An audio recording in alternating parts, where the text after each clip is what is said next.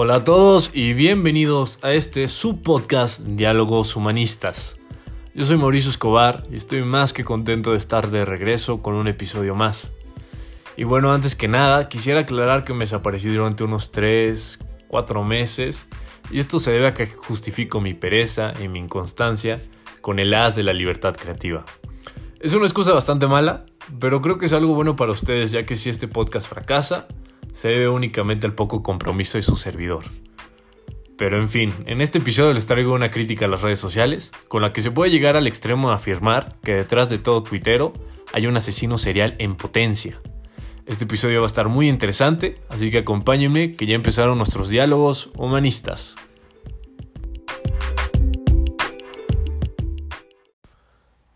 Asesinos seriales en Twitter. En uno de los artículos brillantes que el maestro Humberto Eco compiló para ser publicados de manera póstuma, bajo el título De la estupidez a la locura, Crónicas para el futuro que nos espera, el novelista, filósofo y semiólogo italiano evoca una conversación que tuvo con el rey de Redonda, mejor conocido por su labor literaria, Javier Marías. El artículo, Dios es testigo de que soy tonto, reflexiona acerca de la imperiosa necesidad que la gente parece tener hoy en día de ser vistos. Si bien es cierto, las personas desde tiempos ancestrales hemos querido ser reconocidos por todos los demás. Gracias a unas nociones básicas de ontología, sabemos que el individuo, el yo, necesita el otro para reconocerse. De manera sencilla, el otro es todo aquello que excede el yo, que irrumpe su realidad subjetiva, siendo a través de esta ruptura que el yo construye su individualidad. Dicho de otra manera, el otro es el vecino, el vendedor de chicles en el semáforo o el compañero de clases cuya simple existencia plantea un problema frente a nosotros. Y sin embargo, incluso Sartre tras afirmar el infierno son los otros, admite que necesitamos de ellos, pues gracias a esta difícil interacción es que tenemos lenguaje, conciencia de nosotros y una identidad objetiva de quiénes somos. Lo que ha cambiado, dice Humberto Eco en otro de sus artículos, es que la gente del pasado quería ser conocida como la mejor bailarina, el hombre más fuerte de todo el pueblo o la señora más gentil de toda la colonia. Había una diferencia entre ser famoso y estar en boca de todos.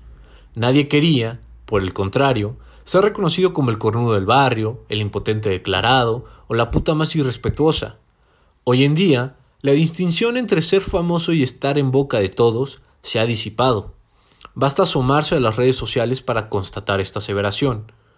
Para las personas de nuestra generación, Twitter, lejos y tan cercano de los embates políticos y las fake news, se ha convertido en la red social de la desnudez y la pérdida de la privacidad. Ahí hemos hecho de los 280 caracteres un lugar virtual en el que podemos desvelar nuestros sentimientos a la manera de un diario, manifestar la ira que nos causa el profesor que solo enseña por cobrar, o la tristeza que nos provoca un equipo de fútbol. La hipótesis que aventuró Javier Marías conversando con Humberto Eco es que en el pasado Dios existía como un testigo al cual recurrir en caso de sentirnos solos o de suceder alguna injusticia.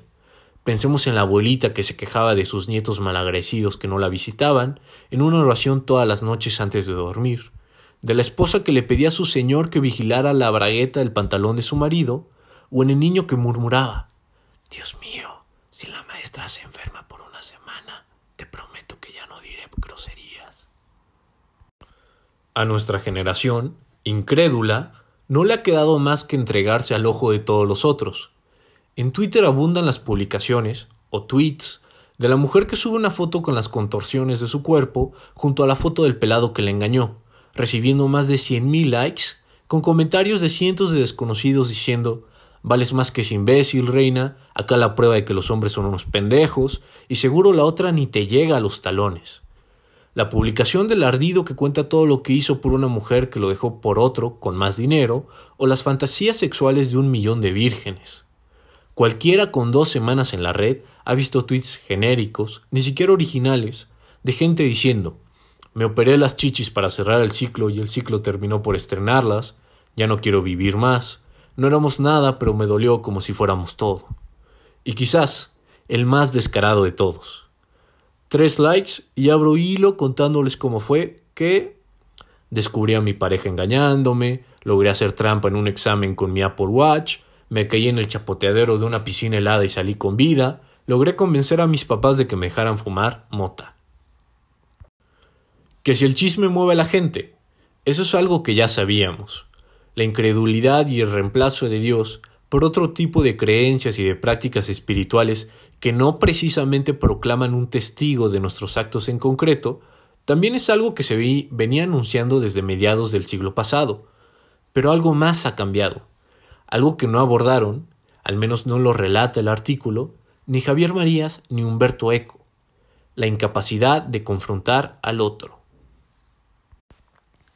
Más allá de demostrar que existimos toda una generación de idiotas que vemos con naturalidad la poca privacidad y el griterío de un mercado de chismes online, Twitter demuestra que nuestra generación es cobarde ante la confrontación del otro y que pretende tan solo simular dicho intercambio en el vacío de un medio que no muestra el rostro real y tangible de la otredad. Hay un abismo de diferencia entre el valor y la vergüenza que necesita un cornudo para decir y aceptar.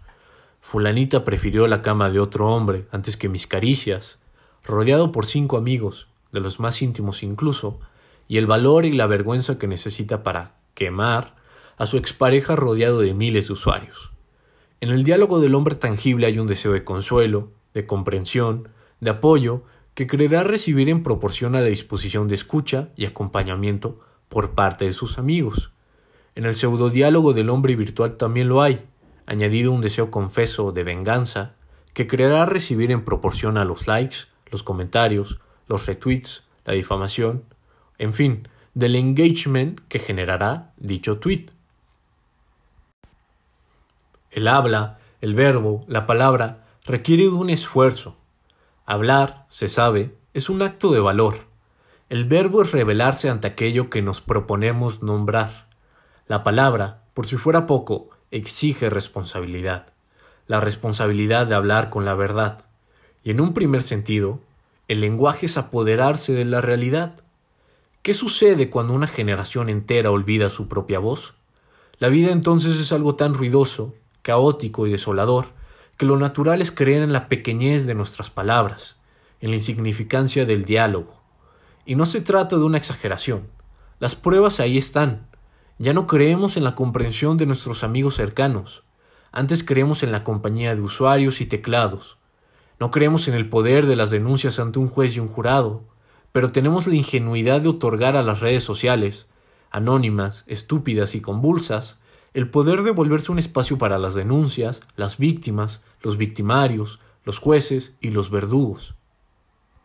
Y con esto, no pretendo abordar el tema tan polémico de las denuncias de acoso en Twitter y en otras redes sociales, pero las consecuencias de lo que sucede con las denuncias falsas son tan graves como el acto tan despreciable que denuncian. Estamos en el peor de los escenarios, es claro, pero véase la noticia recuperada por Federico Rivas en el país, del 27 de marzo del 2019. Una turba lincha en Argentina al padre de un joven acusado falsamente de violación.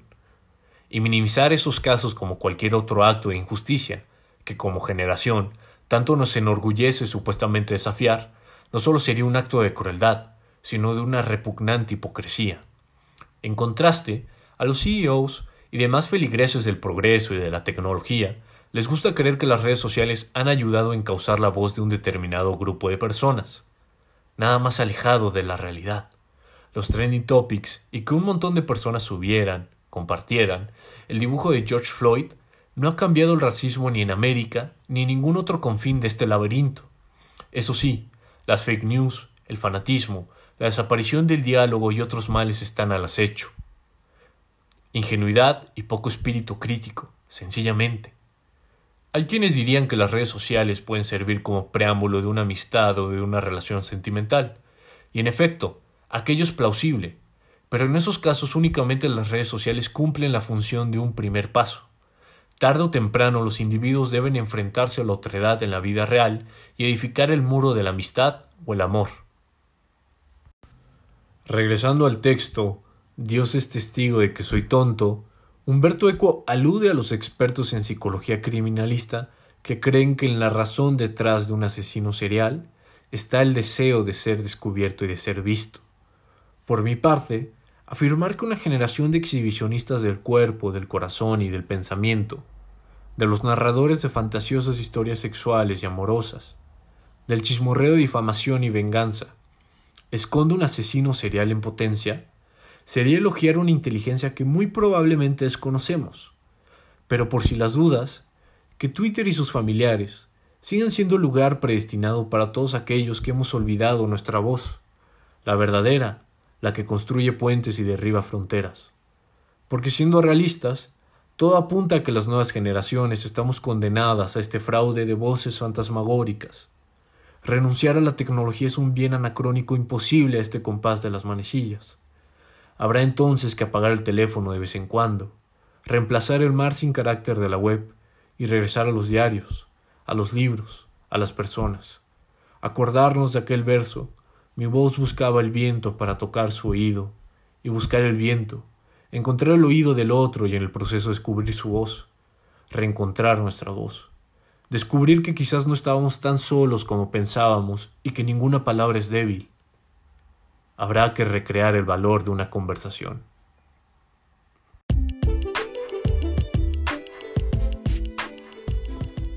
Y bueno, eso es todo de mi parte. Yo soy Mauricio Escobar y espero que les haya gustado este episodio.